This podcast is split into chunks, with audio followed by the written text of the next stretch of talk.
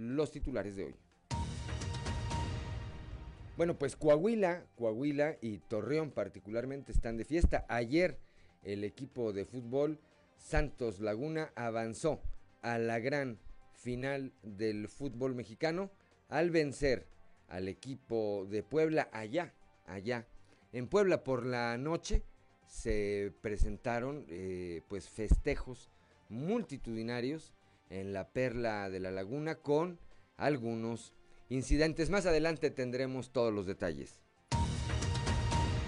En menos de 48 horas, en menos de 48 horas se presentaron tres suicidios más aquí en la capital del estado. Dos hombres y una mujer se quitaron la vida. Con esto suman 53, 53 los suicidios aquí en la región sureste. Este lunes inicia el proceso de vacunación contra el COVID-19 para personas de 40 a 49 años allá en la región carbonífera, específicamente en el municipio de Sabinas. Para todas aquellas personas que extraviaron su credencial de elector, tienen hasta mañana 25 de mayo para solicitar el trámite de, de reimpresión y poder votar el próximo 6 de junio. A pesar de que ya se le entregó la carta que acredita a Jacobo Rodríguez como candidato del Partido del Trabajo a la presidencia municipal de Piedras Negras, la coordinadora municipal de este instituto político, Gwendolyn Olvera, asegura que van a impugnar esta candidatura con el argumento de que es ilegal. La sala regional del Tribunal Electoral del Poder Judicial de la Federación, la sala regional con sede en Monterrey, ordenó ordenó restituir la candidatura a Emilio de Hoyos Montemayor como abanderado, como abanderado de Morena a la presidencia municipal de Acuña.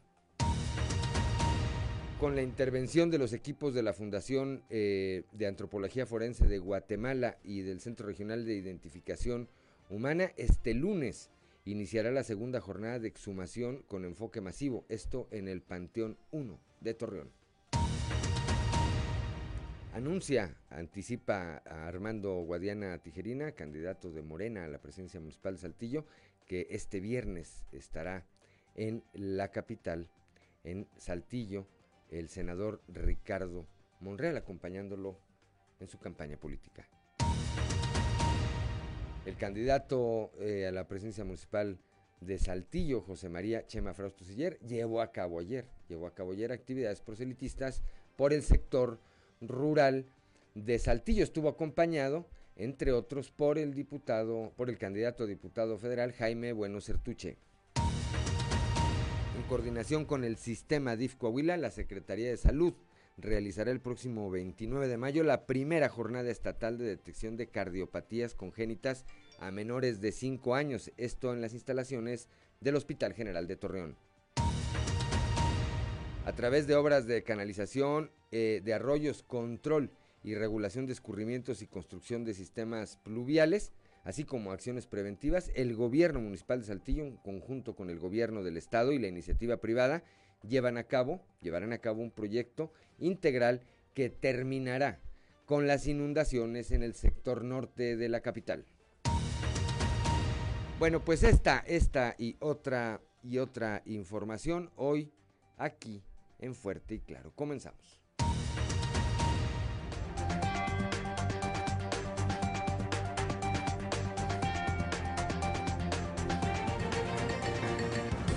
Esto es Fuerte y Claro. Transmitiendo para todo Coahuila. Fuerte y Claro. Las noticias como son. Con Claudio Linda Morán y Juan de León.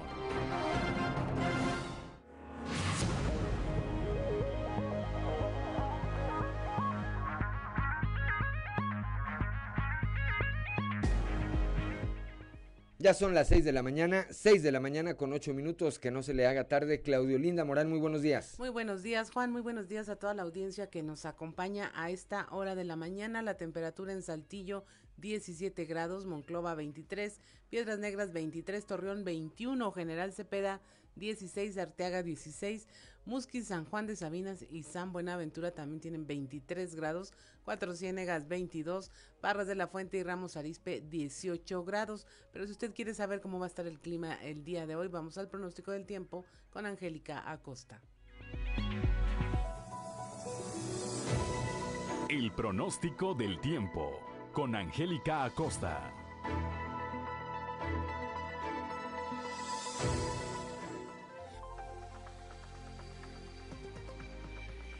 Hola, hola, ¿qué tal amigos? ¿Cómo están?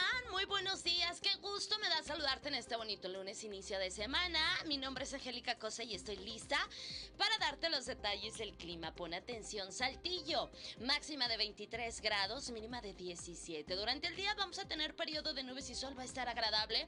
Por la noche un cielo totalmente claro. La posibilidad de lluvia para Saltillo te de 40%, muy bien. Vámonos a Monclova, temperatura muy cálida como ya es costumbre, 35 grados como máxima, mínima de 23. Durante el día, periodo de nubes y sol, se va a sentir muy, muy cálido. Toma tus precauciones. Por la noche, un cielo principalmente claro. 41% la posibilidad de lluvia ahí para Monclova. Torreón, Coahuila, atención también, como ya es costumbre, temperatura muy cálida.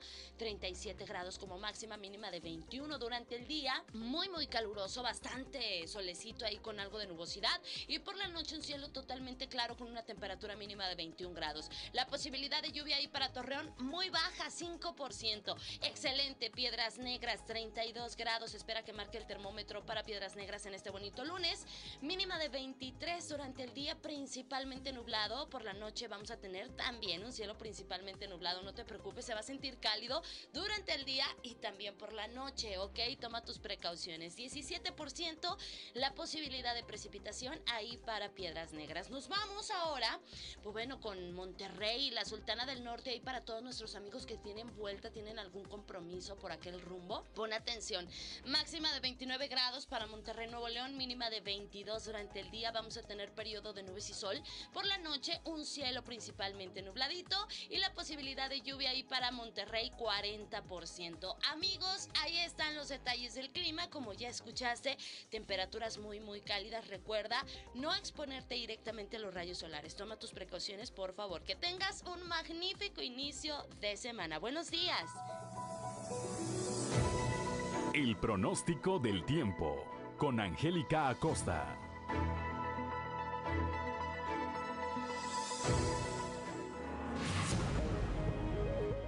Ya son las 6 de la mañana, 6 de la mañana con 11 minutos. Vamos ahora con Ricardo Guzmán y las efemérides del día. 1, 2, 3 o'clock, 4 o'clock, rock. ¿Quiere conocer qué ocurrió un día como hoy? Estas son las efemérides con Ricardo Guzmán. Un día como hoy, pero de 1543, murió el astrónomo polaco Nicolás Copérnico, cuya teoría del movimiento de los planetas revolucionó el pensamiento científico a finales del siglo XVI. También, el 24 de mayo, pero del año 1800, se fundó definitivamente Cuatro Ciénegas por el gobernador Antonio Cordero y Bustamante. Y un día como hoy, pero de 1919, murió en Montevideo, Uruguay, el prolífico escritor mexicano Amado Nervo, considerado como pilar del modernismo por obras como Serenidad, Elevación y La Hermana Agua, entre otras.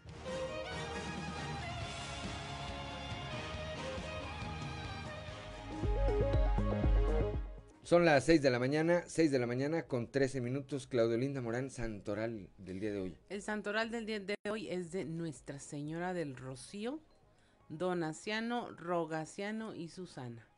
Rogaciano, Rogaciano el guapanguero, así dice una canción, una canción que entre otros la interpreta o la interpretaba Miguel Aceves Mejía, no Miguel a veces Mujía. Miguel Aceves Mujía. Bueno, a quienes tengan o a quienes lleven alguno de estos nombres o a quienes tengan algo que celebrar el día de hoy, háganlo, háganlo, que la pasen de lo mejor, háganlo con las precauciones necesarias. Son las 6 de la mañana con 13 minutos. Decíamos que Coahuila y particularmente la región eh, lagunera, pues esa es su sede, pero me parece que el sentimiento de triunfo lo comparten o lo compartimos todos los coahuilenses. Están de fiesta. Ayer, eh, el Santos Laguna pasó a la gran final del fútbol mexicano. Vamos a los deportes con Noé Santoyo.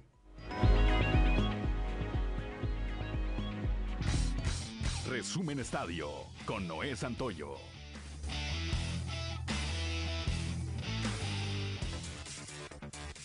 Definida la gran final del fútbol mexicano entre los guerreros del Santos Laguna y la máquina de Cruz Azul. Y es que el día de ayer el equipo de la comarca lagunera cayó un gol por cero ante la franja del Puebla en el Estadio Cuauhtémoc. Sin embargo, el 3-0 abultado en el Estadio Crona fue suficiente para que los de la comarca se instalaran en la gran final. De esta manera la máquina tendrá la oportunidad de romper la racha de 23 años sin conseguir el título y alcanzar el noveno. Sin embargo, frente a ellos tendrán a unos guerreros que buscarán sumar sus séptima corona. Esta final es una revancha, toda vez que en el año 2008 los guerreros se coronaron campeones tras vencer a la máquina de Cruz Azul. Tentativamente será el próximo jueves el partido de ida en el Estadio Corona a las 20 horas y la vuelta se jugará en el Estadio Azteca el próximo domingo a la misma hora. Max Verstappen se apoderó del liderato del campeonato de la Fórmula 1 por primera vez en su carrera tras una inapelable victoria en el Gran Premio de Mónaco, su primer triunfo en el icónico circuito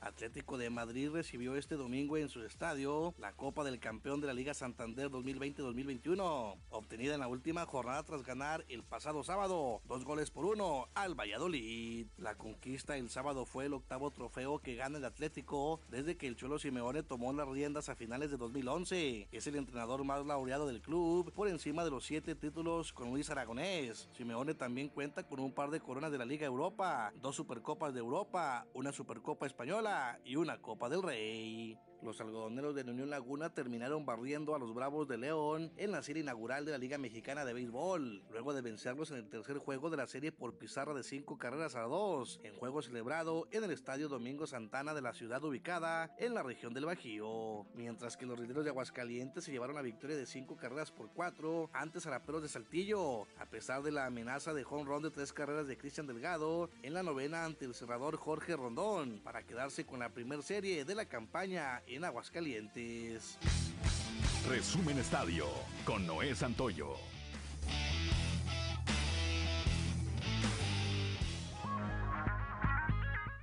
Ya son las 6 de la mañana, 6 de la mañana con 16 minutos, Claudio Linda Morán, la cotización peso dólar esta mañana. Hoy lunes 24 de mayo, el tipo de cambio promedio del dólar en México es de un dólar por 19 pesos con 88 centavos. Esto es un ligero repunte a la compra 19,65 a la venta 20,12 centavos. Muy bien, son las 6 de la mañana con 16 minutos y vamos ahora con Claudio Linda Morán a un resumen de la información nacional. 94% de los mexicanos muertos por COVID-19 no pudieron quedarse en casa para hacer confinamiento. Un informe de la Universidad Nacional Autónoma de México subrayó la relación entre la posibilidad de fallecer por el virus y el nivel socioeconómico y educativo de las víctimas, concluyendo que la mayoría no tuvo la opción de quedarse en cuarentena. Campeche y Nayarit suspenden clases presenciales tras aumento de casos COVID. En Campeche las escuelas cerrarán y las clases presenciales se suspenderán a partir de hoy lunes 24 de mayo. Esto luego de que pasaron a semáforo amarillo. En tanto en Nayarit se suspende el regreso a clases presenciales programado también para este lunes.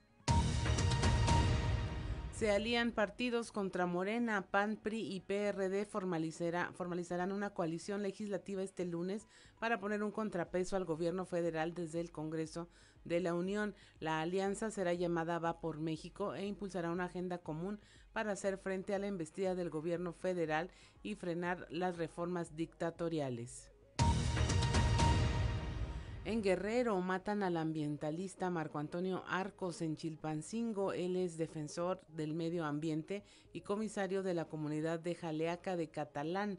Fue asesinado en una taquería. Como comisario, Marco Antonio Arcos había denunciado la tala ilegal de pino en la sierra de Chilpancingo y en febrero pasado acompañó a sus habitantes a realizar una protesta donde pidieron al gobierno que declarara en veda y se indemnice económicamente a la comunidad. En Chiapas vinculan a proceso a 74 mujeres normalistas bajo los cargos de robo, daños y motín. Sin embargo, seguirán el proceso en libertad. Ellas son estudiantes de la Escuela Normal Rural de Mactuzamá. Enfrentarán cargos por los delitos de robo con violencia, daños, motín, atentados contra la paz. Esto luego de haber sido detenidas el 18 de mayo cuando realizaban una toma para exigir que la convocatoria de nuevo ingreso de examen profesional se realizara de manera presencial. En Chihuahua, luego de que encontraran el cuerpo de Jacibi Alejandra Holguín, quien fue hallada enterrada en el patio de un kinder de Ciudad Juárez, las autoridades detuvieron a un hombre como el presunto feminicida. La joven fue hallada enterrada en el patio del kinder y tenía 21 años. El detenido cortejaba a Jacibi Alejandra, tiene 23 años, fue llamado como testigo al ser la última persona con la que se le vio y durante su eh, comparecencia se detectaron inconsistencias que lo llevaron a ser el principal sospechoso. Y hasta aquí la información nacional. Son las 6 de la mañana, 6 de la mañana con 20 minutos. Gracias Claudio Linda Morán, estamos aquí en Fuerte y Claro.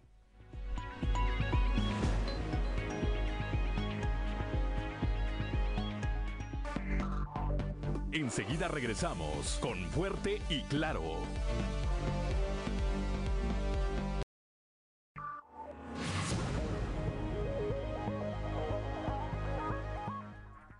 Son las 6 de la mañana, 6 de la mañana con 23 minutos. Antes de ir a un panorama informativo estatal, comentar, el día de ayer se dio a conocer la noticia del fallecimiento de Gerardo Moscoso Camaño. Esto allá en eh, la región lagunera, específicamente en eh, Torreón. Él era, él fue actor, productor, promotor cultural y teatrista.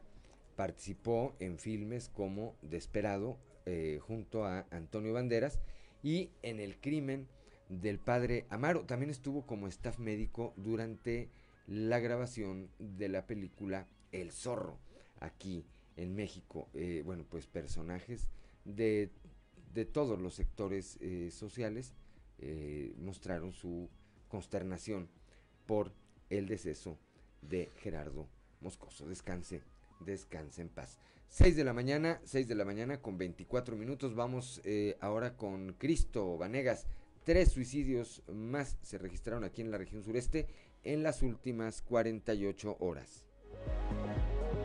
Hola, ¿qué tal compañeros? Muy buenos días. Los saludo con mucho gusto a ustedes y a todos nuestros radioescuchas y déjenme comentarles que bueno, la cifra de suicidios continúa en aumento durante este fin de semana. Tres personas pues acabaron con su vida eh, por medio del suicidio. De estos fueron dos hombres y una mujer que de acuerdo al reporte de las autoridades pues se encontraban en un cuadro depresivo por lo que pues atentaron contra su vida logrando este, terminar con este. El primero de estos decesos ocurrió en la colonia Topo Chico durante la madrugada del sábado, cuando un hombre de 64 años, identificado como Félix N., decidió terminar con su vida de un disparo en la cabeza. Según comentaron los familiares, esta persona pues se encontraba en un estado depresivo y se había aislado de la familia y fue durante la madrugada que escucharon la detonación, por lo que acudieron a su, eh, a su recámara y ahí pues lamentablemente lo encontraron sin vida. El segundo deceso eh, se registró horas después,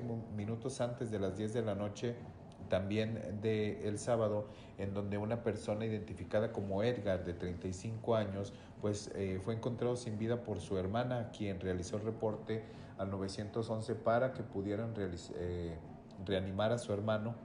Sin embargo, pues ya nada se podía hacer debido a que ya tenía una hora de haber fallecido. Según comentó la familia de Edgar a las autoridades, pues esta persona se encontraba en estado de depresión ya que había, se había separado de su esposa, por lo que pues decidió acabar con su vida luego de estar ingiriendo bebidas embriagantes durante la tarde del sábado. Ya durante la madrugada del domingo, una mujer de 57 años identificada como María N perdió la vida, esto dentro de las instalaciones de la Clínica 2 del Seguro Social hasta donde fue llevada durante la tarde-noche del jueves, luego de que atentó contra su vida tras consumir una gran cantidad de medicamentos controlados. Presuntamente esta mujer padecía un estado depresivo, ya que eh, además padecía hipertensión y diabetes, por lo que pues eh, al estar en este estado depresivo decidió acabar con su vida. De estos tres decesos, elementos del Ministerio Público tomaron conocimiento para trasladar el cuerpo al CEMOFO y además recomendaron a la población en buscar ayuda si se presenta un cuadro depresivo o bien si se tiene ansiedad, estrés o bueno, nuevamente depresión, pues eh, exhortan a la población a buscar ayuda de algún profesional, a visitar algún psicólogo, esto pues para que la cifra de suicidios no continúe en aumento, compañeros. Y pues bien, es el reporte que tengo durante esta mañana de lunes y que tengan un excelente día. Ya son las 6 de la mañana, 6 de la mañana con 27 minutos. Gracias a Cristo Venegas. Vamos ahora con nuestro compañero Raúl Rocha. Está por vencer el plazo para la reimpresión de las credenciales del lector. Para todas aquellas personas que extravían su credencial de lector, tienen hasta el 25 de mayo para poder solicitar el trámite de reimpresión y poder votar el 6 de junio, informó José Luis Vázquez López, vocal ejecutivo de la Junta Local Ejecutiva del INE en Coahuila. Agregó que las personas que realicen su trámite tendrán como límite para recogerla hasta el 4 de junio, dos días antes de la jornada electoral. Señaló que hasta el momento en los módulos de atención ciudadana hay 3.121 credenciales de trámites de reimpresión desde el 10 de febrero. El titular del INE en Coahuila señaló que los trámites de renovación de vigencia cambio de domicilio, cambio de datos e inscripciones al padrón se volverán a realizar a partir del 7 de junio, un día después de la jornada electoral. Añadió que las credenciales para votar 2019 y 2020 todavía son válidas como mecanismo de identificación y para votar en las próximas elecciones. El INE sigue cumpliendo con los protocolos de sanidad al momento que los ciudadanos visitan los módulos de atención ciudadana a las personas se les pide respetar los protocolos de sanidad como son el portar cubrebocas en todo momento, permitir la toma de temperatura y la aplicación del gel antibacterial al ingresar y acudir sin compañía a menos que la persona requiera de asistencia.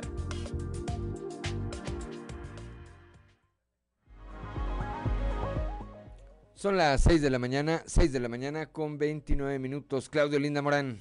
Pues este fin de semana inició ya la distribución de los paquetes electorales allá en la región centro. Ya se entregaron durante la tarde noche del sábado la información con nuestra compañera Guadalupe Pérez.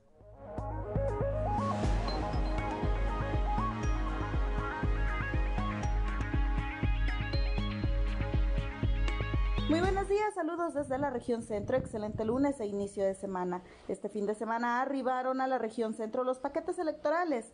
Estos fueron repartidos y entregados en las diferentes oficinas municipales del IEC.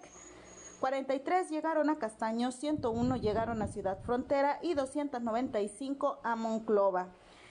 Estos permanecerán resguardados en las instalaciones de cada oficina del Instituto Electoral Coahuila hasta que se lleve a cabo el proceso electoral 2021 el próximo 6 de junio. Saludos desde la región centro para Grupo Región Informa, Guadalupe Pérez. Son las 6 de la mañana, 6 de la mañana con 30 minutos. El eh, senador Ricardo Monreal estará la próxima semana en eh, Saltillo en apoyo a la campaña del eh, candidato de Morena a este cargo. Así lo anunció el propio Armando Guadiana. Leslie Delgado tiene la información.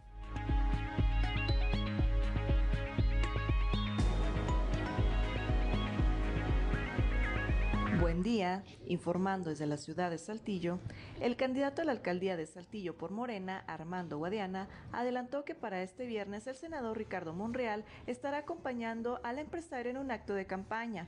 Asimismo indicó que de nueva cuenta el presidente del Senado de la República, Eduardo Ramírez, estará en el cierre de campaña junto a Guadiana Tijerina. Por otro lado, para asentar que el candidato cumplirá con la donación de su sueldo, en dado caso de que sea electo como alcalde de Saltillo, este lunes firmará ante un notario un acta que lo avale. A continuación, escucharemos su declaración. Ricardo Monreal, nuestro coordinador de Morena en el Senado de la República, un hombre de mucha experiencia política, de actividad, desde la CNC hasta ser gobernador, bueno, diputado federal, luego gobernador, y pues varias veces diputado y senador, mucha experiencia en el tema legislativo y aparte doctor en Derecho, este, va a venir el viernes. El viernes ya, el martes, miércoles, el miércoles yo creo que más tardar les vamos a conocer a qué horas va a estar aquí con nosotros y viene también con el fin de apoyar la candidatura nuestra y pues también de los diputados, ¿verdad? Entonces, eh, este va a estar aquí Ricardo Monreal. Y también me llamó dos días antes, ayer que fue eh, jueves, como el martes o lunes o martes, me llamó nuevamente también el presidente del Senado, Oscar, el senador Oscar Eduardo Ramírez Aguilar de, de Chiapas, y que viene al cierre de campaña y van, van, a, van a invitar a otras cuatro senadores o senadoras para acompañarnos en el cierre de campaña. Esos son de las cosas que la, pues de la cúpula con la cual hemos tra tra trabajado en los, en los, años anteriores en el Senado, pues estarán apoyándonos a nosotros. Agradezco la intervención y deseo que tengan un excelente día. 6 de la mañana con 33 minutos, Claudio Linda Morán. Bueno, en La Laguna inició ya la segunda jornada de exhumación masiva, esto con la intervención de equipos de la Fundación de Antropología Forense de Guatemala y del Centro Regional de Identificación Humana. Este lunes 24 de mayo inicia esta segunda jornada de exhumación. Los detalles con nuestro compañero Víctor Barrón.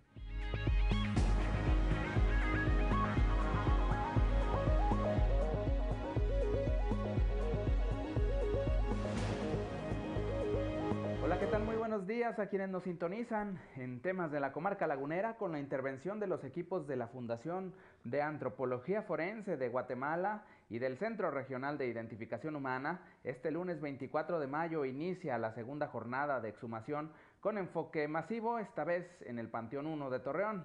Habla al respecto Yesca Garza Ramírez, coordinadora del Centro Regional de Identificación. Escuchemos día lunes estaremos iniciando la segunda jornada de exhumación eh, masiva en el panteón número uno de aquí del municipio eh, de Torreón. Claro, en las mesas de diálogo que tuvimos en los últimos eh, días se consensó nuevamente el número de integrantes o representantes de familias, de colectivos que están buscando un ser querido desaparecido para que de nueva cuenta, como en todos los procesos, eh, estén eh, hombro a hombro con el Estado trabajando para este rescate de cuerpos de personas siguientes. Sí, pero dada la complejidad de este panteón, eh, hay que recordar que el panteón número uno de Torreón es de los más grandes de, eh, del Estado. Estaremos ahora dispersando siete equipos de excavación eh, sistemática. En el panteón anterior tuvimos cuatro equipos de, de, arqueología. En esta ocasión serán siete donde se pretende recuperar un mínimo número de 250 individuos y donde ya se tienen actualmente mapeadas 161 fosas comunes. Estaremos de 6 de la mañana a 4 de la tarde, 33 días consecutivos. Sí, estamos eh, proyectando eh, casi el doble de, de individuos que podemos eh, recuperar de este panteón y efectivamente la primera exhumación con enfoque masivo en el panteón número 2 fueron 17 días consecutivos, terminamos antes los trabajos de lo que se tenía proyectado. Ramírez agregó que a la fecha y con base en información recogida en etapas previas a la exhumación masiva, el Centro Regional de Identificación y la Fiscalía General de Coahuila han logrado tres identificaciones correspondientes a municipios de las regiones Laguna, Sureste y Carbonífera, cuerpos que fueron regresados dignamente a sus familiares. Esto es todo en la información. Desde La Laguna reportó Víctor Barrón. Un saludo a todo Coahuila. Gracias, gracias a Víctor Barrón allá desde la región lagunera, cuando son las 6 de la mañana con 36 minutos. Antes de ir a la portada del día de hoy de nuestro periódico Capital, así como a nuestra columna en los pasillos, damos lectura aquí un mensaje que envía eh, nuestro amigo Armando Javier Guerra Guerra. Eh, esto a propósito de, de lo que estábamos comentando ahorita de Monreal. Dice, Monreal con experiencia en chapulines y sin ninguna formación ética ni raíces morales. Tómala. Bueno, pues esa es la opinión de nuestro amigo Armando Javier Guerra Guerra, a quien le mandamos, por supuesto, un saludo.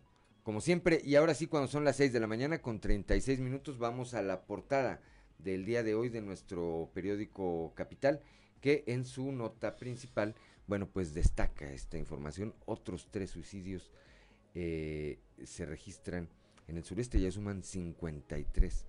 53. Estos eh, tres se registraron en menos de 48 horas. También, eh, bueno, este proyecto y este tema del que vamos a estar hablando más adelante, no habrá más inundaciones al norte de Saltillo. El, eh, se ha dado a conocer ya este proyecto en el que se invertirán alrededor de 330 millones de pesos entre el gobierno del estado, el gobierno municipal, vecinos y el sector privado, la iniciativa privada le van a invertir a este proyecto para terminar de una buena vez con este problema de que cada que llueve, cada que llueve, eh, pues eh, de manera desproporcionada al norte de la ciudad se inundan las colonias o una gran parte de las colonias que allá se encuentran. También en la imagen principal esta, este anuncio que hace la Secretaría de Salud en conjunto con el eh, sistema DIF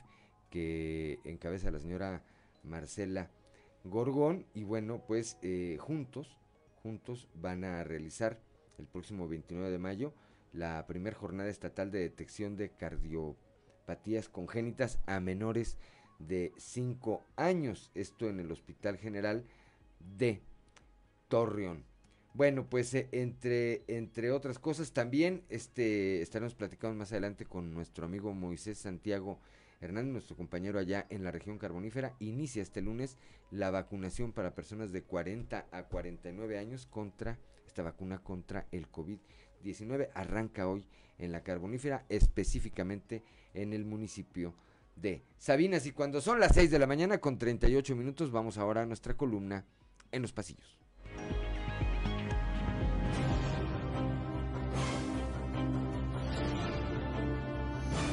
Y en el cartón de hoy, el enemigo, que nos muestra el presidente de México, Andrés Manuel López Obrador, sosteniendo un soldadito de juguete de Rafael Ojeda, mientras nos dice, el enemigo está en el Poder Judicial. Desinformadas, por decirlo menos, lucieron las organizadoras de la desangelada caravana que el fin de semana se llevó a cabo al norte de la ciudad y con la que se exige la necesaria obra que termine por fin con las inundaciones de ese sector en época de lluvias. Y es que resulta que la obra ya está en puerta y el proyecto hecho público desde la semana pasada. Por cierto, algunos de los vecinos aseguran que dos de las organizadoras, Natalia Muro y Angelina Rivera, tienen cercanas ligas con Morena y que su objetivo está más en lo electoral que en buscar el beneficio ciudadano. Consternación causó en el Estado y principalmente en la región lagunera el fallecimiento del actor y productor Gerardo Moscoso. Tanto la clase política como la comunidad artística y cultural manifestaron su pesar por su muerte. A propósito de Torreón, el que descansa haciendo adobes es el presidente del Congreso local, Eduardo Olmos. Ayer por la mañana sostuvo una reunión de trabajo con Pablo César Aguilar, presidente de la Comisión de Asuntos Metropolitanos del Congreso del Estado de Durango, y con Julián Mejía de Renacer Lagunero, con quienes intercambió opiniones sobre desarrollo metropolitano. En el penúltimo fin de semana de campaña y como lo ha venido haciendo, quien se fue a la zona rural de Saltillo fue Chema Fraustro.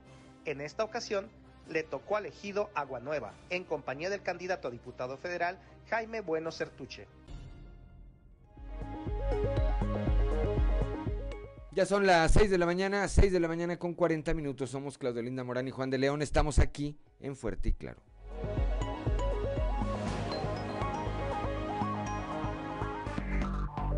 Enseguida regresamos con Fuerte y Claro.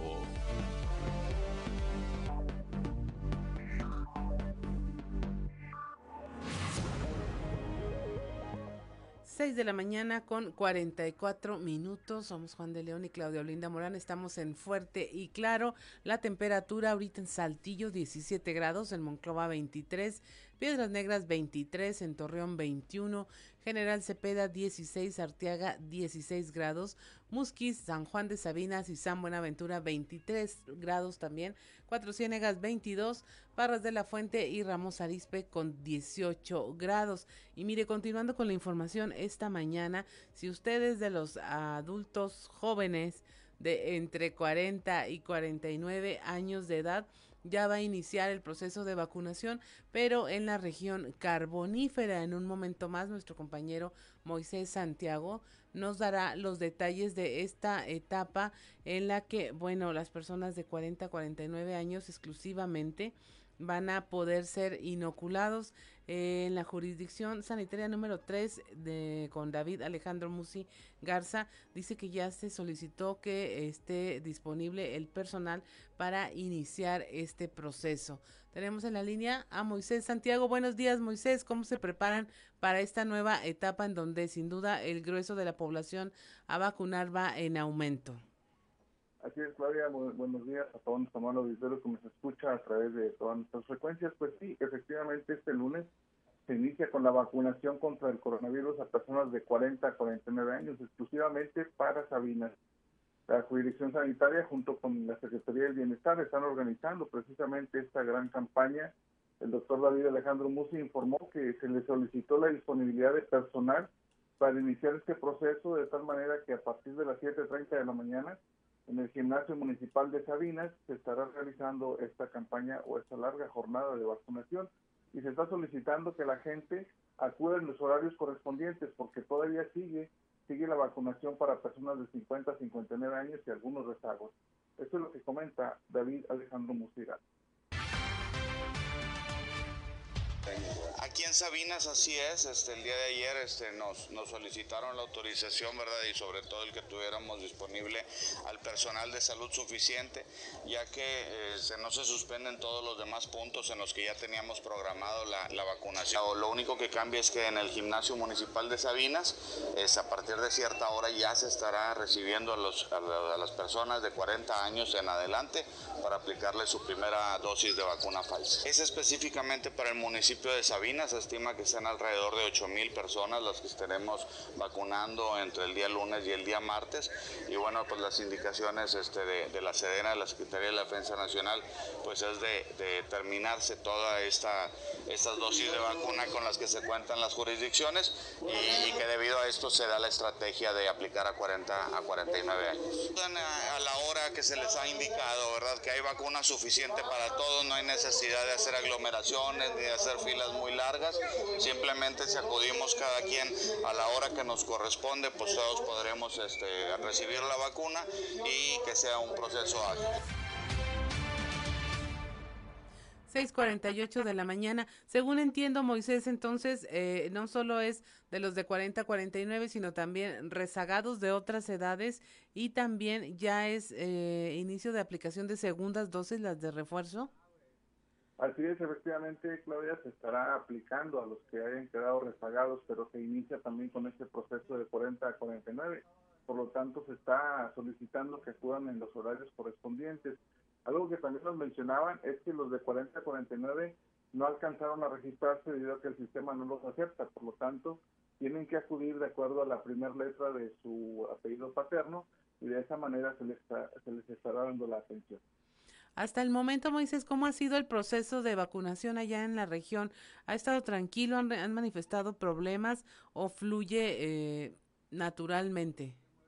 Mira, se ha hecho una buena coordinación con la jurisdicción sanitaria y con los municipios, donde incluso los alcaldes de toda la región han estado colaborando eh, con toldos, con agua embotellada, incluso con transporte en algunos casos, como fue en el municipio de Sabinas, y esto ha permitido que se lleve a cabo de forma ordenada y se pueda establecer precisamente esa agilidad que tanto se requiere, porque en un principio sí se veía mucho aglomeramiento y desorden, pero con la colaboración de los eh, municipios pues se ha logrado establecer eh, un buen orden.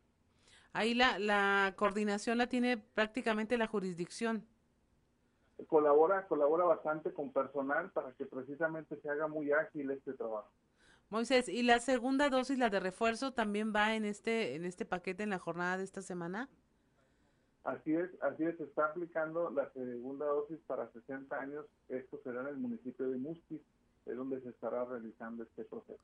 O sea, se van a tener que trasladar regionalmente ahí mismo para completar el esquema de vacunación. Así es, efectivamente se está, de hecho ya se está trabajando durante las primeras horas de este día para tener listo todo el proceso. Prácticamente toda la región carbonífera tendrá esta larga, larga jornada de, de vacunación el día de hoy. Pues muchas gracias, Moisés, muchas gracias por la información. Estaremos al pendiente de cómo transcurre esta jornada. Nada más repítenos, por favor, qué letras son las que pueden acudir hoy a vacunarse en este periodo, en este rango de edad de 40 a 49. Así es, mira, de, empiezan con empiezan con la A, A, A, B, C y seguirá, seguirá hasta lo que es eh, casi la mitad del abecedario para que el día de mañana se prosiga de la M en adelante para que las personas puedan acudir. De hecho, eh, muchas personas tienen alguna duda, pueden acudir a las páginas de, nuestra de, nuestra de región. Ahí tenemos información en región 91.1 y también a través del bienestar se establece por ahí en, redes sociales lo que es el programa que se tiene para esta vacunación. Así es, pues muchas gracias Moisés, que tengas una excelente jornada. Igualmente, muchas gracias, hasta mañana, que tengan un excelente lunes. Gracias. Y mire, continuando con la información, el año pasado se presentaron 203 procesos legales en contra de adolescentes.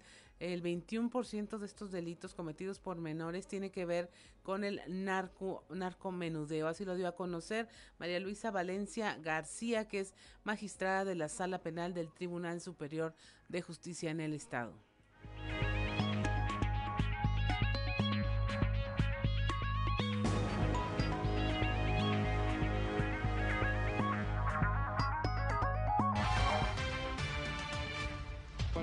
Más comunes o más Fíjate que los más concurrentes son los de drogas, ¿sí? los de posesión de droga y todo eso. Después de ese, el segundo más concurrente es el homicidio. ¿Y en qué rangos de edad está uno y otro? Bueno, es que eh, justicia para adolescentes es a partir de los 12 años, pero en donde tenemos más, este, más afianzado esto es a partir de los 15, 16 años hasta antes de los 18. ¿sí? La justicia para adolescentes, la, en primera instancia, los jueces de primera instancia en materia penal también están especializados en materia de adolescentes. Entonces ellos llevan este, lo que es la primera instancia la, llevan aquí en los centros de justicia penal. Son mínimos los casos, no son tantos, este, gracias a Dios, porque ahí está la, ahí está la, prevención. Y en segunda instancia los lleva a la sala del Tribunal Superior de Justicia, la sala penal. No te, estaría mintiendo el dato exacto, cuántos sean los que, los que tengan en primera instancia. En segunda instancia, ahorita no tenemos.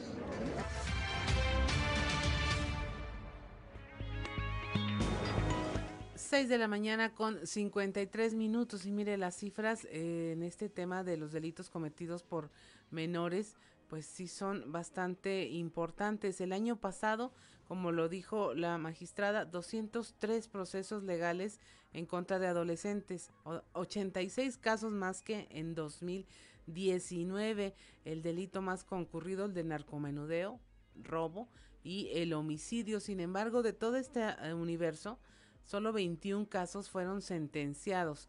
El resto se resolvió por soluciones alternas como la justicia restaurativa. Entonces tenemos aquí como una especie de embudo legal en donde se registran muchos casos, pero hay pocas resoluciones y sentencias. Y continuamos con la información. También en la región carbonífera agilizarán la vacunación contra el COVID para todos, así lo afirmó Claudia Garza del Toro. todos, con registro, sin registro, toda la gente que venga y lo solicite lo vamos a vacunar. Dosis tenemos suficientes. El gobierno federal, el gobierno de México se ha encargado de el abastecimiento puntualmente. Eh, próximamente vamos a tener el arribo de este de 30 a 35 millones de, vacunas, de tal suerte que vamos eh, a arrancar muy pronto con el, el siguiente bloque. En la región carbonífera, el lunes arrancamos la, la etapa de 40-49 en el municipio de Sabinas y bueno, pues eh, ha sido muchísimo trabajo, pero estamos muy satisfechos porque este, está funcionando la estrategia junto con otras en el tema de que no se expandan los contagios. Y bueno, pues aquí en Mosquís ha sido una gran labor en, todas las eh, localidades, pero bueno, ahí vamos ya. Buena coordinación, muy buena coordinación con el municipio, muy buena coordinación con el sector salud. Eh, bueno, pues las Fuerzas Armadas también definitivamente están apoyando en todo. el presidente dio la instrucción de eh, se metieran más y se metieron más, ya nos ayudan hasta en los registros para que avancemos mucho más rápido en la vacunación. 6 de la mañana con 55 minutos, estamos en Fuerte y Claro.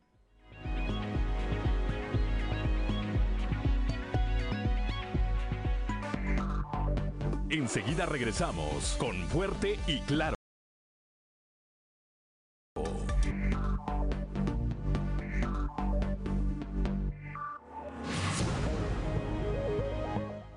Ya son las 7 de la mañana, 7 de la mañana en punto. Somos Claudio Linda Morán y Juan de León. Estamos aquí en Fuerte y Claro. Bueno, decíamos al inicio de este espacio, el día de eh, ayer, la sala regional del Tribunal Electoral del Poder Judicial de la Federación del TRIFE, la sala regional con sede en Monterrey, Nuevo León, eh, regresó al Tribunal Electoral del Estado de Coahuila eh, la anulación de la candidatura de Emilio de Hoyos Montemayor y le pide que argumente de manera más objetiva eh, esta, esta cancelación que había hecho de tal manera, de tal manera que esto implica que se le restituya su candidatura a Emilio de Hoyos como eh, abanderado de Morena a la presidencia municipal de Acuña.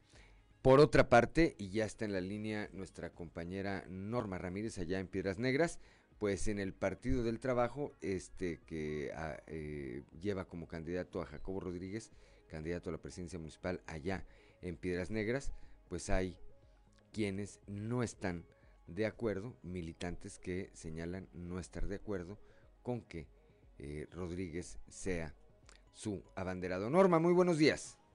Sí, Juan, muy buenos días. Claudia, muy buenos días. Efectivamente, hay problemas acá en el norte todavía con las condiciones de las candidaturas. Recordemos que, pues a pesar de que se entregó la carta de que acredita Jacobo Rodríguez prácticamente la semana pasada, candidato al PT a la alcaldía de Piedras Negras, pues bueno, pues hoy surge una nueva controversia porque la coordinadora municipal del partido, Gwendolyn Olvera, asegura que impugnarán con el argumento que esta candidatura es ilegal.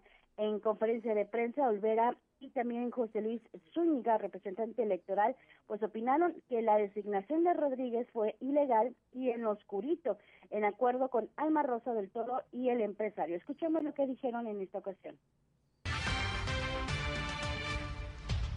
pidiendo el respeto a la militancia que nosotros tenemos, que no se estén violentando nuestros derechos partidarios y políticos, ya que esta candidatura pues no siguió los procesos que hay dentro del partido y obviamente la convocatoria no está este, emitida eh, en tiempo, ¿verdad?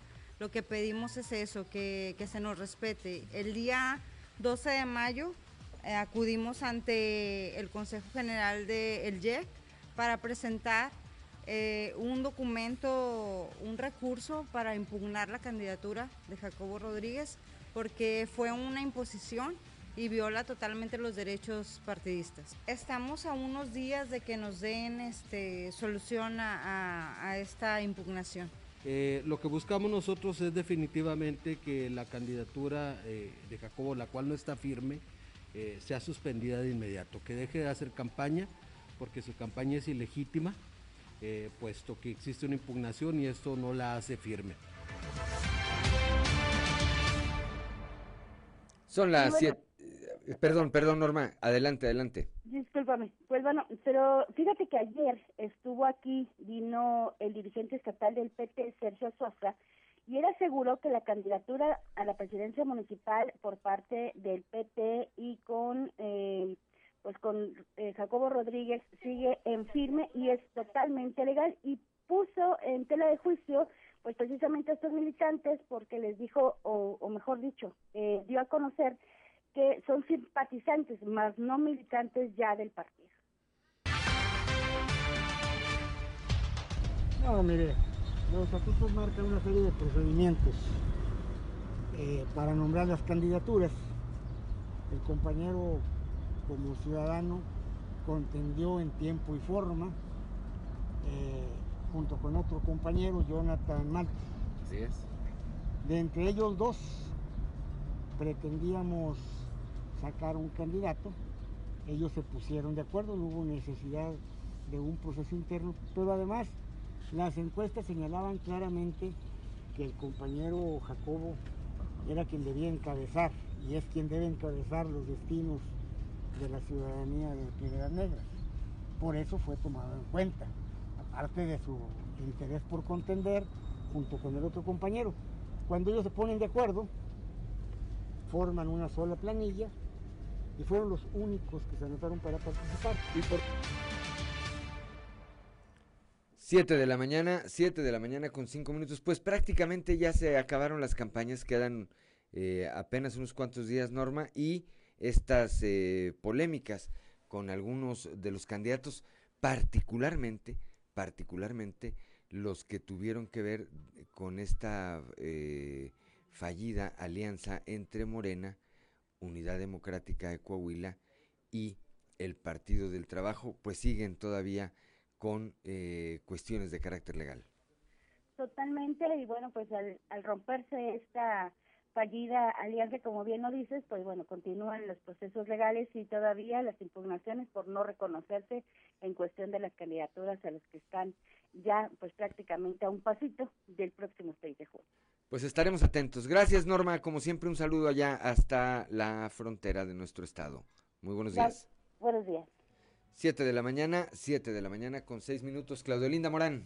En la laguna, los industriales están viendo ya condiciones favorables para acelerar la reactivación en el segundo semestre del 2021. Carlos Javier González Silva, quien es presidente de la Cámara Nacional de la Industria de Transformación, la Canacintra, delegación Torreón, Torreón dice que el segundo semestre del año es una etapa en la que el sector ya ve con optimismo, ya que en lo que va del 2021 se han registrado las condiciones para consolidar esta reactivación.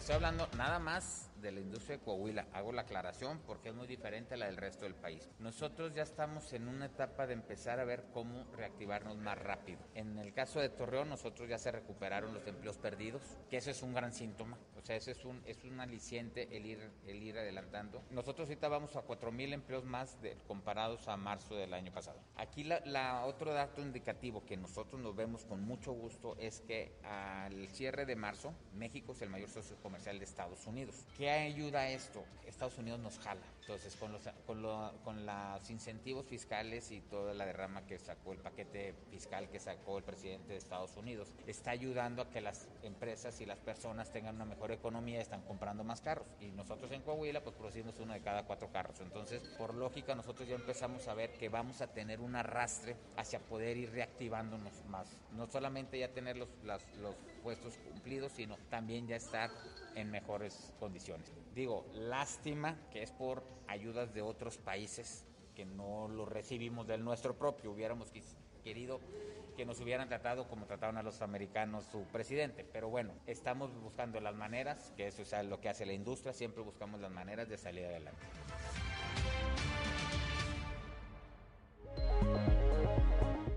Ya son las 7 de la mañana, 7 de la mañana con 8 minutos a propósito de candidatos y demás, bueno, pues siguen eh, estos, eh, estos movimientos, estas adhesiones, estas declinaciones, en el caso de eh, los que quien fueran candidato de la UDC y la el doctor Cristian Cabello y la candidata del partido Encuentro Social, era de Encuentro Social, ¿verdad? Vanessa Villarreal, que se integraron a la campaña o, declinaron en favor de la campaña de Armando Guadiana. Luego, el fin de semana, se anunció que las exdiputadas locales, Elisa Catalina Villalobos, que era de Morena, era de Morena, diputada local por Morena, eh, y Claudia Ramírez del PRD se sumaron a la campaña, a la campaña de Chema Fraustro.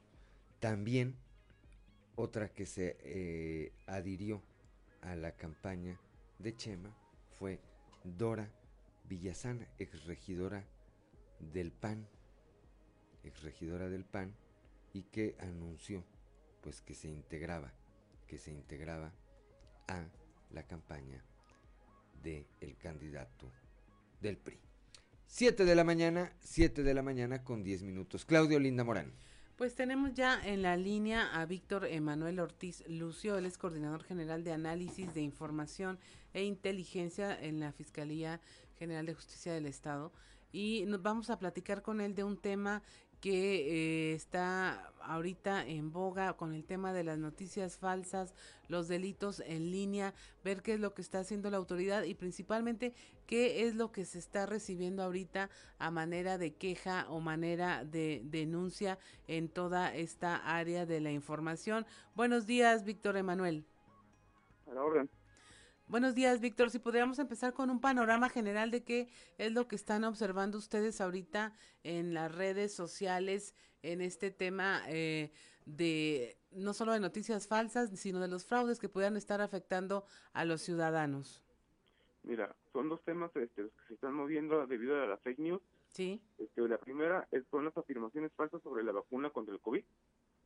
Así es. Este, este, y las ventas que, que de repente dicen que, las, que, hacen daño a la vacuna, la malinformación hacia la gente sobre la vacuna y la que le incrementa el temor y hacen que, que la gente sea se retire para las vacunaciones o que no se quiera vacunar. Todo lo que al fin de cuentas es una malinformación y una desinformación hacia la sociedad.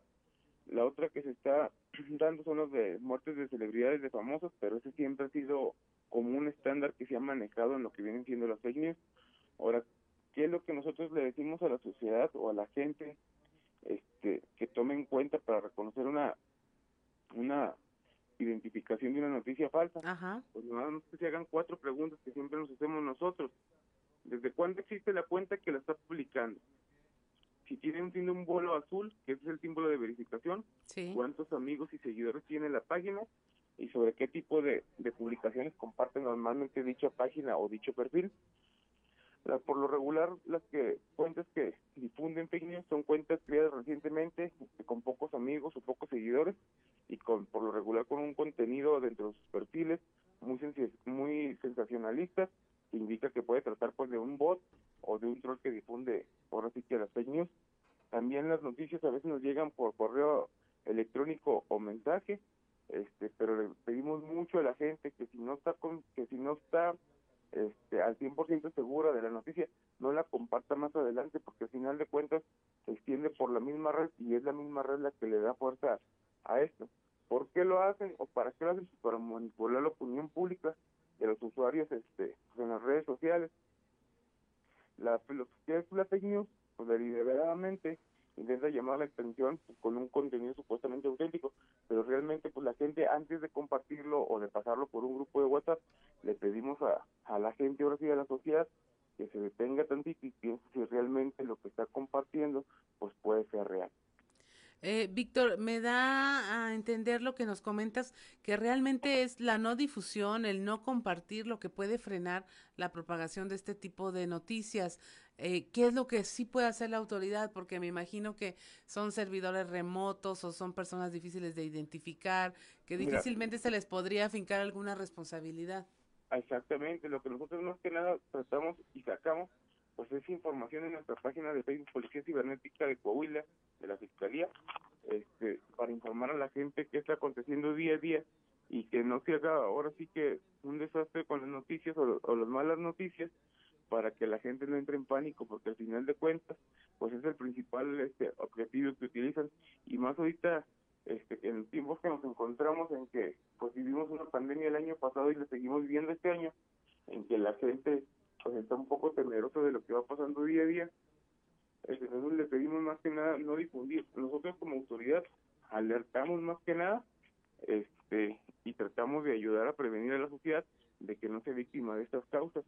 Hasta ahorita, pues nada más se da como una malinformación a la sociedad, no recae en algún más otro delito como una extorsión o algo, pero sí lo que provoca es pánico y que la gente haga movimiento. Por eso es que en un principio yo lo comentaba, el principal objetivo de las fake news mal enfocadas a un cierto marketing o a crear este algún cierto difusión con una mala publicidad. Estamos platicando con el coordinador general de análisis de información e inteligencia de la Fiscalía, Víctor Emanuel Ortiz Lucio, sobre este tema de las fake news, cómo identificarlas, qué hacer. Él nos comenta que hay ahorita lo que está de moda, por así decirlo, es el tema de las vacunas y luego los productos, pues de alguna manera eh, milagrosos que se ofrecen o, hacer que la gente tema hacer vacunarse para eh, mover aquí en de alguna manera lo que es el ánimo social. Víctor, ¿qué eh, es qué ganan las personas que diseminan estas noticias falsas? Eh, te lo pregunto porque dice, te pueden llevar a sitios fraudulentos, te puede hacer darle like a una página y que efectivamente alguien esté ganando algo por esta propagación. Mira, por ejemplo, en el caso de las vacunas de COVID hemos tenido conocimiento que supuestamente hay este vacunas en venta. ¿Sí me explico? Dando clic en el siguiente enlace o las supuestas listas para, para más rápido tener acceso a la vacuna, dando clic en el siguiente enlace. Y por lo regular lo que hacen es que te reenvían este a un apartado donde te piden tu correo, este tu contraseña que quieres un usuario, y una, te roban tu cuenta de red personal, de red social, o la segunda es que te redirige a un sitio de publicidad donde se oferta otro producto que no tiene nada que ver con la vacuna. Recordemos que las fake news se manejan para eso, para lo que viene siendo marketing y publicidad, y también para lo que viene siendo un hacking de cuentas, que al final de cuentas también se reutilizan para crear sitios de publicidad. ¿En términos electorales han detectado algo ustedes? No, ahorita no. No se da mucho, la mayoría de los de, los encuentros de fake news no se dan aquí en México por ese término. Es muy, muy difícil que se utilice se utiliza más que nada nosotros a lo que hemos estado observando en estos dos años que se han ido incrementando las fake por lo de la pandemia, vienen los ataques de Nueva Zelanda o de Europa, pero con la finalidad de, de darle marketing a ciertas páginas por el número de seguidores, pero no algo así como fuerte en electoral no, no está no se presenta aquí en México, al menos en Coahuila. El vehículo, Víctor, para eh, difundir estas noticias falsas es, este, yo lo veo mucho en WhatsApp, es uno de los principales. Los grupos, exactamente.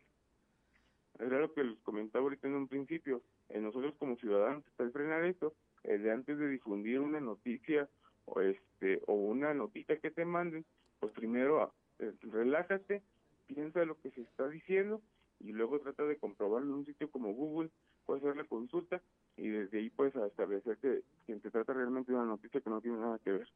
Ahora, en una época de consumo que es rapidísimo de contenidos, la gente no, no, no estamos pensando y le damos el compartir, así como lo dices tú, sin tomar en cuenta los mínimos estándares de, de verificar. La gente no, no quiere verificar. Cuando se lanza finalmente una verificación, es muy poca la gente que se da cuenta que lo que compartió o leyó o publicó, pues no era real.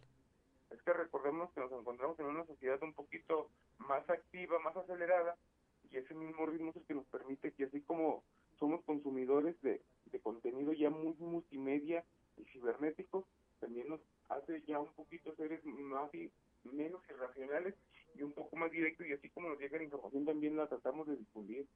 Entonces, es por lo mismo que empezamos, tenemos empezarnos a acoplar y ya de frenarnos un poquito y ponernos a pensar un poquito más sobre lo que compartimos, no nada más en notas, sino sino en, nuestras publicaciones a nivel personal. Así es, si nos pudieras repetir los cinco pasos que nos diste al inicio de esta conversación para detectar estas noticias falsas y que nuestra audiencia se quede al menos con esta idea en mente. Son cuatro pasitos. Cuatro ¿Desde pasos. ¿Cuándo existe la cuenta que está difundiendo esto? Si tiene el símbolo azul de verificación, cuántos amigos y seguidores tiene y qué tipo de publicaciones comparte sobre el tema normalmente. Y sobre todo que piense, que se detenga a que pensar. nos detengamos antes y pues nos toma 30 segundos en, hacer una consulta sobre dicho tema y tener un poquito más abierto el panorama personalmente sobre qué X tema y nos ayuda a determinar si se trata de una o no noticia falsa, pero Así es. Y cuando ya estamos involucrados en redes sociales, no hay otra manera de hacerlo más que eh, que sea de una forma segura. Eh, finalmente verificar no cuesta mucho tiempo como lo mencionas e incluso hay aplicaciones que te pueden ayudar con las con las fotografías no que resultan falsas también las puedes googlear como imagen y te es. dicen si es un incendio de aquí o de Canadá o si es un asunto de otro país así es. Pues muchas gracias a Víctor Emanuel Ortiz Lucio por conversar con nosotros esta mañana. Eh, es algo, un tema importante que se puede llevar usted a su casa, ponerlo en la mesa de, de conversación con su familia y finalmente tomar decisiones acertadas, informadas sobre lo que usted tiene que decidir día a día. Muchas gracias, Víctor Emanuel Ortiz. No, Lucio. estamos aquí y no olviden visitar nuestras páginas para estar un poquito más informados. Claro que sí, muchas gracias. Son las 7.20 de la mañana. Esto es Fuerte y Claro.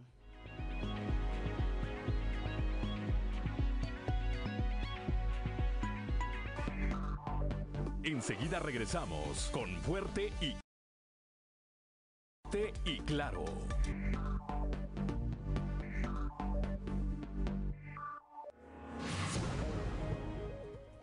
Ya son las 7 de la mañana, 7 de la mañana con 24 minutos. Continuamos esta mañana aquí en Fuerte y claro, Claudia Olinda Morán.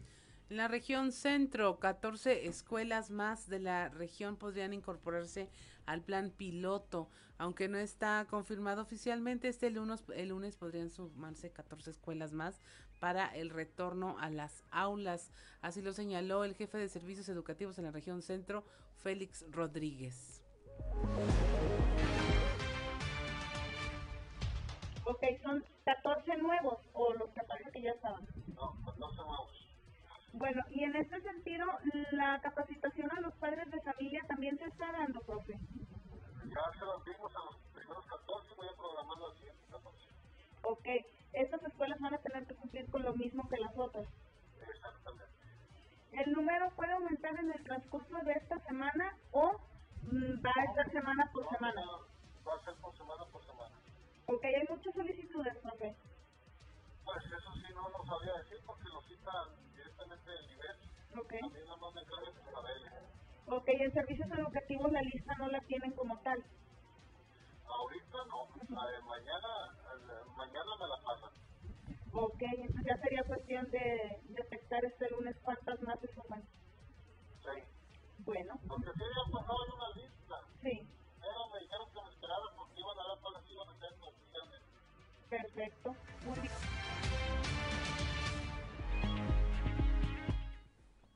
Son las 7 de la mañana, 7 de la mañana con 26 minutos en coordinación con el sistema DIF Coahuila, la Secretaría de Salud realizará el próximo 29 de mayo la primera jornada estatal de detección de cardiopatías congénitas a menores de 5 años. Esto en las instalaciones del Hospital General de Torreón. Marcela Gorgón, la señora Marcela Gorgón, presidenta honoraria del DIF Coahuila, destacó lo anterior al tiempo de precisar que especialistas del sector salud participarán en el diagnóstico y realización de cirugías. En Coahuila no se detienen los esfuerzos y programas de apoyo a quienes más lo necesitan, señaló. Así hemos podido seguir brindando las atenciones tanto en salud como en apoyos a grupos vulnerables de distintas naturalezas, expresó. En eh, cuestión de salud, los niños con este tipo de padecimientos requieren acciones como estas jornadas de salud, tanto la Secretaría del ramo como el DIF eh, Coahuila ponen todo su empeño por los coahuilenses. Por su parte, el doctor Roberto Bernal Gómez, quien es secretario de eh, Salud en el Estado estableció que pese a la emergencia sanitaria, en las ocho jurisdicciones sanitarias se reanudan diversos servicios médicos para la población. Muestra de ello, explicó, es esta actividad que pretende detectar en los niños problemas del corazón para posteriormente someterlos a los procedimientos quirúrgicos necesarios de manera gratuita. 7 de la mañana, 7 de la mañana con 28 minutos. Claudio Linda Morán. A través de obras de canalización de arroyos, control y regulación de escurrimientos y construcción de sistemas pluviales, así como acciones preventivas, el gobierno municipal de Saltillo y el gobierno del estado y la iniciativa privada llevan a cabo un proyecto hídrico integral que evitará inundaciones en el sector norte. Así lo dio a conocer el director del Instituto Municipal de Planeación, Oscar Pimentel González. Él detalló que durante esta administración del alcalde Manolo Jiménez se trabaja de manera coordinada en este proyecto que tiene ya más de 15 años de espera en la ciudad y gracias ya al apoyo del gobierno del estado y el compromiso social de la iniciativa privada se ejecutarán obras con valor de 330 millones de pesos, esto entre recursos del impuesto sobre nómina y otros 200 etiquetados el año pasado a través de un esquema de proyecto público privados. Ya se está conformando y 300 y 130 millones más que recientemente se aprobaron en el presupuesto 2021. Pimentel González dijo que el proyecto ya cuenta con un grupo de trabajo gubernamental en que en el que intervienen todas las áreas del Implan, Desarrollo Urbano, la Comisión Estatal de Aguas y Saneamiento por parte del Gobierno de Coahuila y la Conagua. 7 de la mañana, 7 de la mañana con eh, 29 minutos. El candidato del el PRI a la alcaldía de Saltillo, Chema Fraustro Siller, señaló que su gobierno brindará apoyos reales al campo para hacerlo más productivo y mejorar la calidad de vida de las familias que habitan en la zona rural de este municipio. Para ello, dijo que trabajará de la mano con el gobernador Miguel Riquelme y con los futuros diputados federales por Coahuila como Jaime Bueno y Jericó Abramo Mazo. Tengo, eh, dijo Frausto Siller, tengo 40 años de experiencia en el servicio público y en muchos de ellos he trabajado en temas del campo, ya sea en obras de agua potable, educación en zonas rurales, seguridad y apoyo a los productores. Tengo palabra y la voy a cumplir, recalcó. Frausto Siller estuvo acompañado por toda su planilla de regidores y síndicos y eh, ahí detalló que los compromisos más importantes que ha sostenido con el campo son la reactivación de los pozos de agua en ejidos, desasolve de abrevaderos, dotación de paneles solares e instalación de antenas de comunicación eh, celular. Además, junto al gobierno de Coahuila se comprometió a mejorar el sistema de salud a través de unidades móviles y diseñar un programa de, de medicamentos perdón, a bajo costo. 7 de la mañana, 7 de la mañana con 30 minutos, Claudelina Morán. Habitantes del ejido Puebla, Plan de Ayala, El Mezquite y La Tinaja se reunieron en el ejido Cuautla con el candidato de Morena a la alcaldía de Saltillo, Armando Guadiana. Ahí él dialogó con representantes de estas zonas ejidales y se comprometió a garantizar el servicio médico para todas las familias, pues afirma hay comunidades que desde hace una década no tienen doctores. Se comprometió a llevar unidades móviles completamente equipadas con médicos, enfermeras y medicinas que darán servicio a todos los ejidos de Saltillo. También eh, dijo es necesario reforzar la seguridad en estas zonas porque no hay presencia de la policía municipal y buscará un sistema de rondines para blindar la zona rural, pues dijo es una de las preocupaciones y peticiones recurrentes en los saltillenses que viven, viven fuera de la zona urbana.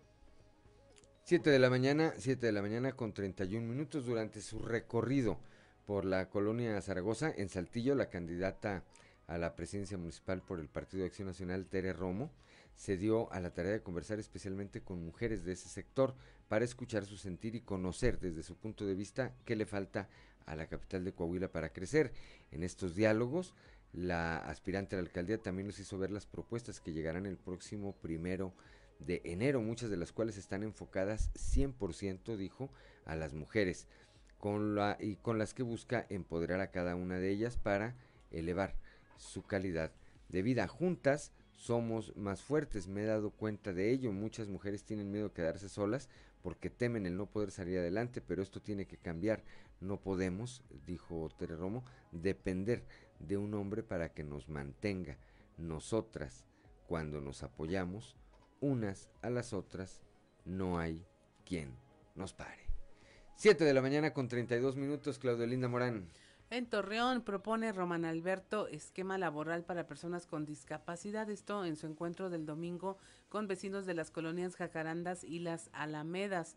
El candidato del PRI a la presidencia municipal de Torreón, Román Alberto Cepeda González, dijo, eh, habló de la importancia que tienen dentro de su propuesta los temas de capacitación y vinculación laboral de personas con algún tipo de discapacidad.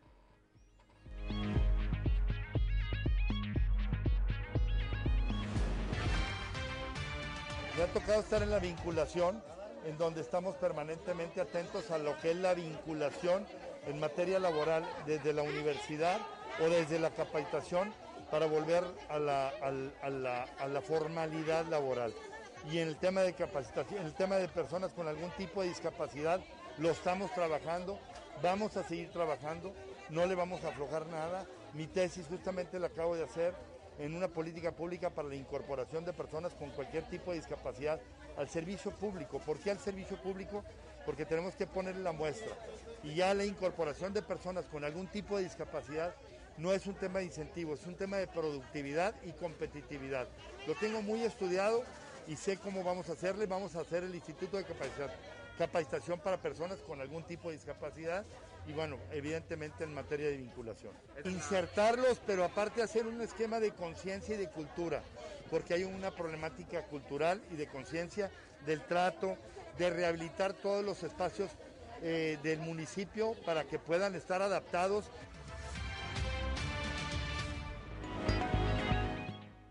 Son las 7 de la mañana, 7 de la mañana con 34 minutos allá en Piedras Negras y con el objetivo de promover el voto el Instituto Electoral de Coahuila inició con inscripción de negocios locales, eh, eh, de tal manera que estos otorgarán descuentos a quien, es un esquema ya que se ha utilizado anteriormente, eh, se otorgan descuentos a quien demuestre que acudió a votar.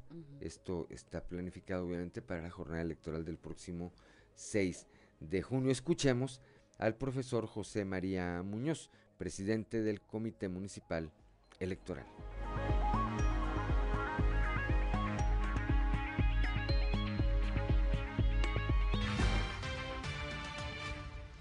Estamos buscando este, promocionar el voto y pues, tratando de hablar con los comercios de la localidad para que nos den un beneficio a la ciudadanía cuando vote. Es decir, si el domingo 6 de junio una persona que haya votado trae su pulgar marcado con el líquido indeleble a, los comercios que estamos visitando nos, le dan un beneficio.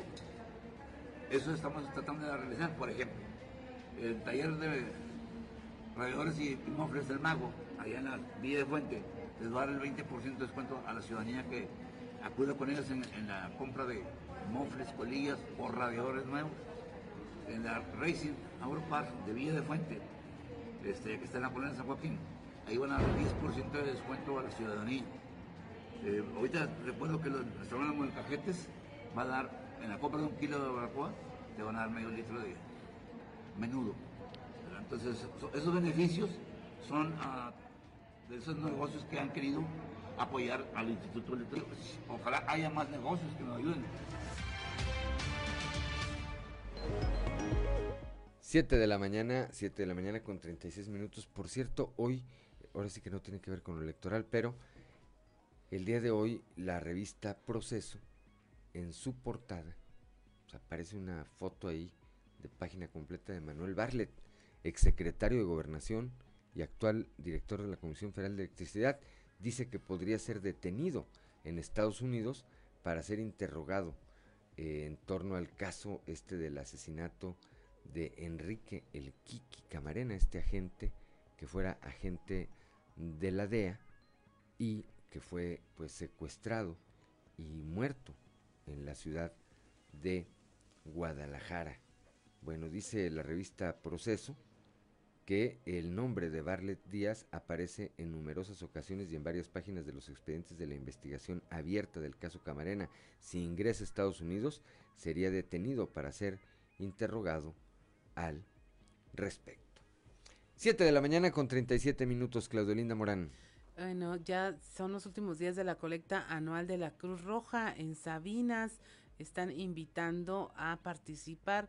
Eh, la presidenta de las Damas Voluntarias, Claudia Andrade, aseguró que este año, al retomar esta actividad con la participación infantil, se logró una captación de 18 mil pesos y ahora en los próximos días se cerrará la colecta anual, así que participe.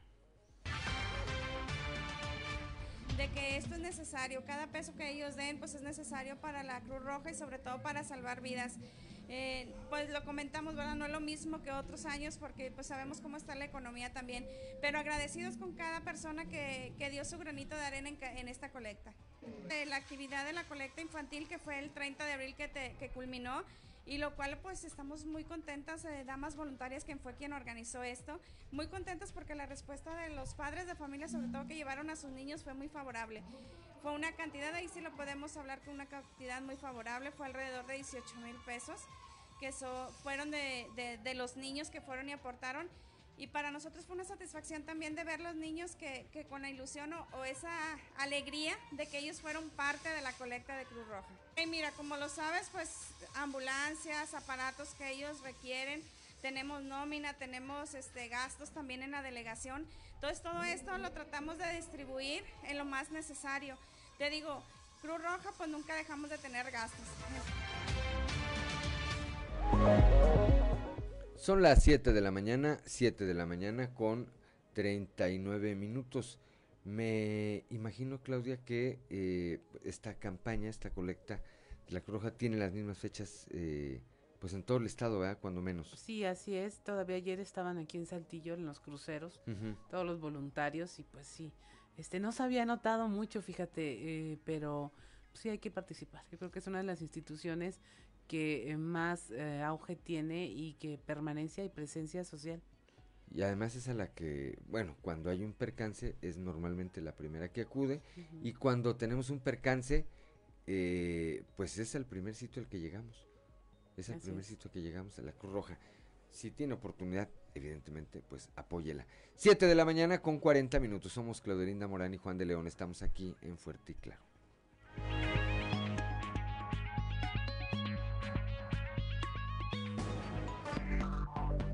Enseguida regresamos con Fuerte y Claro.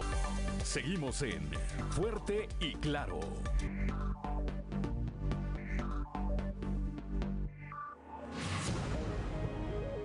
Son las 7 de la mañana, 7 de la mañana con 45 minutos y como todos los lunes, nuestro amigo Alberto Borman y algo que vale la pena leer.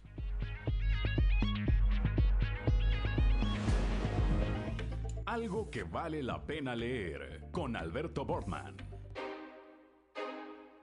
Excelente jornada, estimado amigo Juan de León y amigo Radio Escuchas. Mil gracias por su sintonía.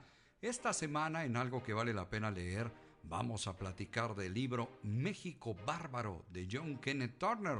Y es que sin duda el ejercicio periodístico conlleva la responsabilidad de investigar, analizar la veracidad de los hechos que se publican con mucha disciplina y vocación informativa. Podría decirse que por su naturaleza, un periodista es la voz impresa de los acontecimientos que describen la historia.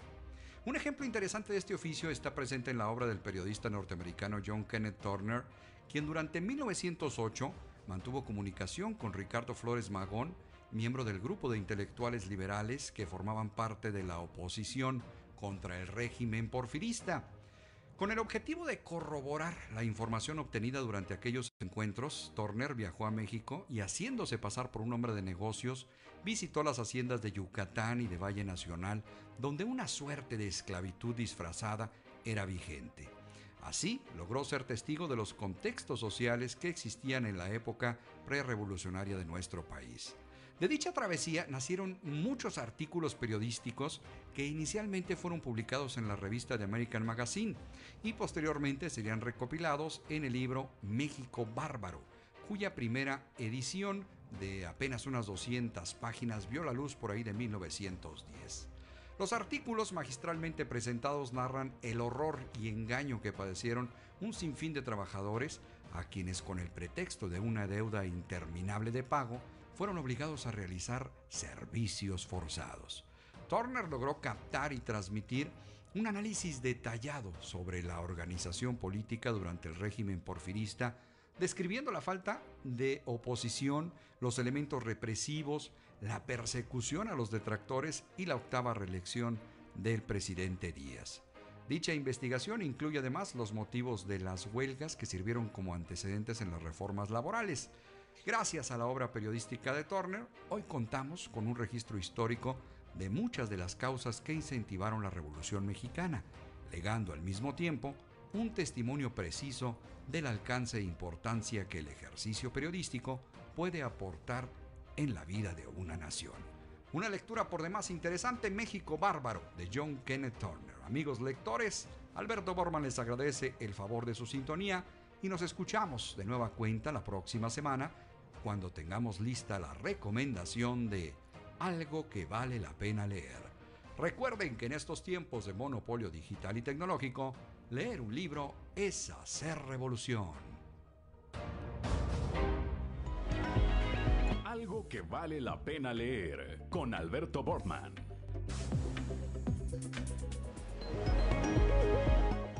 Son las 7 de la mañana, 7 de la mañana con 48 minutos, hora de ir a un resumen de la información nacional con Claudia Olinda Morán. 94% de los mexicanos muertos por COVID-19 no pudieron quedarse en casa para hacer confinamiento. Un informe de la Universidad Nacional Autónoma de México subrayó la relación entre la posibilidad de fallecer por el virus y el nivel socioeconómico y educativo de las víctimas, concluyendo que la mayoría de los fallecidos no tuvo la opción de quedarse en casa para evitar el riesgo de contraer coronavirus. Campeche y Nayarit suspenden clases presenciales tras aumento de casos COVID. En Campeche las escuelas cerrarán y las clases presenciales se suspenderán a partir de este lunes 24 de mayo. La decisión se tomó luego de que el gobierno federal determinara regresar a Campeche al semáforo amarillo. En tanto, la Secretaría de Educación de Nayarit informó que se suspende el regreso a clases programado para este lunes 24 de mayo también ante el aumento de casos y por el cambio de color del semáforo epidemiológico se alían partidos contra Morena. PAN, PRI y PRD formalizarán una coalición legislativa este lunes para poner un contrapeso al gobierno federal desde el Congreso de la Unión. La alianza, que será llamada Va por México, impulsará una agenda común para hacer frente a la embestida del gobierno federal y frenar las reformas que ellos llaman dictatoriales gestadas desde el púlpito presidencial. En Guerrero matan al ambientalista Marco Antonio Arcos en Chilpancingo. Él fue asesinado en una taquería. Fue comisario de Jaleaca y eh, bueno, durante esta acción denunció la tala ilegal de pino en la sierra de Chilpancingo y en febrero pasado, acompañado de habitantes de esta comunidad, realizó una protesta pidiendo al gobierno que declarara una veda y se indemnizara económicamente a los ejidatarios. En Chiapas vinculan a proceso a 74 mujeres normalistas bajo los cargos de robo, daños y motín. Ellas son estudiantes de la Escuela Normal Rural de Mactuzatma. Enfrentan cargos por los delitos de robo, daño a la patrimonial de la colectividad, pandillerismo, entre otros. Habían sido detenidas el 18 de mayo cuando realizaban una toma para exigir que la convocatoria de nuevo ingreso de examen profesional se realizara de manera presencial en el estado. En Chihuahua, luego de que encontraran el cuerpo de Jacibi Alejandra Holguín, quien fue hallada enterrada en el patio de un kinder en Ciudad Juárez, fue detenido como el presunto eh, feminicida, un joven de 23 años que cortejaba a Jacibi Alejandra. Fue llamado como testigo al ser la última persona que la vio con vida. Durante su comparecencia se detectaron varias inconsistencias, por lo que las indagatorias se enfocaron en él como sospechoso.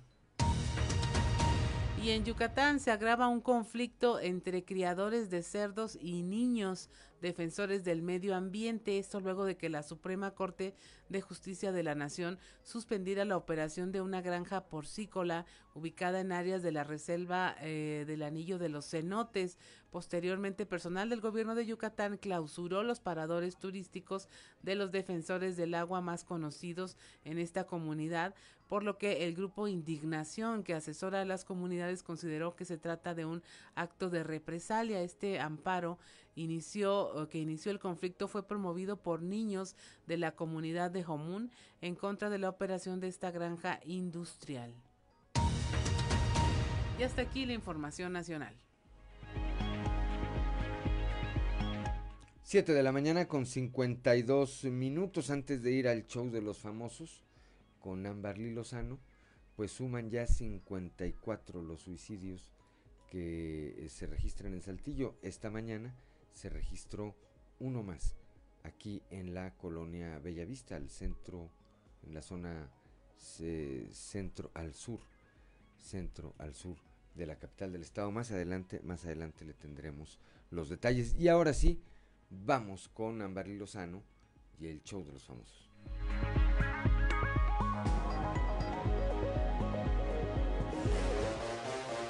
El show de los famosos con Amberly Lozano. Nati Natacha confirma el nacimiento de su hija. Hace unas semanas, Nati Natacha sorprendió a todos al revelar que estaba embarazada. Y ahora la cantante confirmó el nacimiento de su pequeñita, a quien procreó al lado de su prometido Rafi Piña. Fue el encargado de compartir con sus seguidores algunos de los momentos en que el embarazo de Nati estaba llegando a su fin. A través de Instagram, Rafi Pina compartió primero una foto en donde se ve a lo lejos a Nati Natacha en una cama de hospital en dicha imagen escribió A Dios le dejo este proceso. Posteriormente, el productor musical publicó otra foto en donde besa la frente de Nati Natacha, quien estaba en labor de parto. En la descripción de la imagen expresó lo feliz y emocionado que se encontraba a poco tiempo de conocer a su pequeñita. Fue en esta imagen que fue él quien reveló el nombre de la niña Vida Isabel. Finalmente, el orgulloso padre confirmó el nacimiento de la pequeña con una foto de las huellas de la niña. Por su parte, Nati Natacha compartió en Instagram una ilustración en donde aparece cargando a su bebé y junto a ella se encuentra Rafi Pina. Hasta el momento, la pareja no ha dado más detalles sobre el nacimiento de su pequeñita.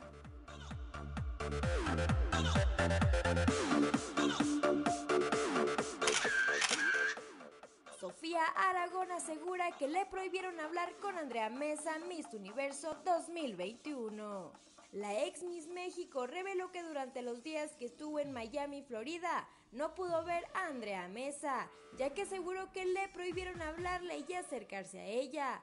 Los medios de comunicación le preguntaron si habían sido órdenes de Lupita Jones, con quien no lleva una buena relación. Esto respondió.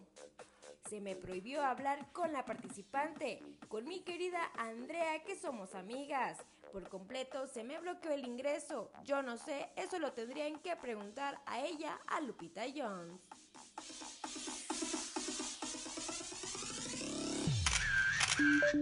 Reportó para Grupo Región Amberly Lozano. Ya son las 7 de la mañana con 55 minutos. Ya nos vamos, ya nos vamos esta mañana de lunes, gracias a Ricardo Guzmán en la producción de este espacio informativo, a Ricardo López en los controles, a eh, Ociel y Cristian, que están ya de retorno por su apoyo para difundir este espacio a través de las redes sociales, a Claudio Linda Morán, como siempre, por su presencia, por su acompañamiento, pero sobre todo gracias a usted que nos distingue con el favor de su atención. Lo esperamos el día de mañana a partir de las 6 y hasta las 8 de la mañana, aquí en Fuerte y Claro, en un momento más, en un momento más región informa. Por lo pronto, yo le reitero que eh, Fuerte y Claro es es un espacio informativo de Grupo Región bajo la dirección general de David Aguillón Rosales. Yo soy Juan de León y le deseo que tenga usted la mejor de las semanas. Muy buenos días.